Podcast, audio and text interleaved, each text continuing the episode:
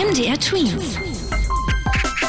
Dein 90 Sekunden Corona-Update. Ab Juni könnte sich jeder Erwachsene für einen Impftermin anmelden, der das will. Das ist das Ergebnis des Impfgipfels, bei dem die wichtigen Politiker Deutschlands übers Impfen diskutiert haben.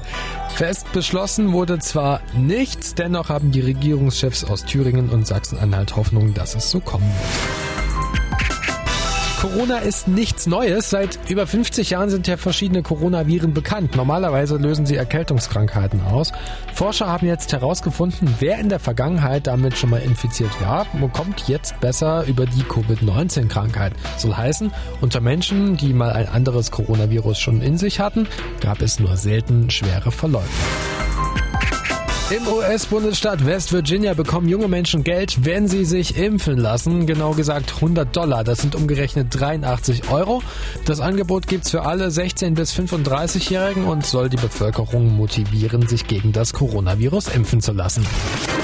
MDR Tweets. Dein 90 Sekunden Corona-Update.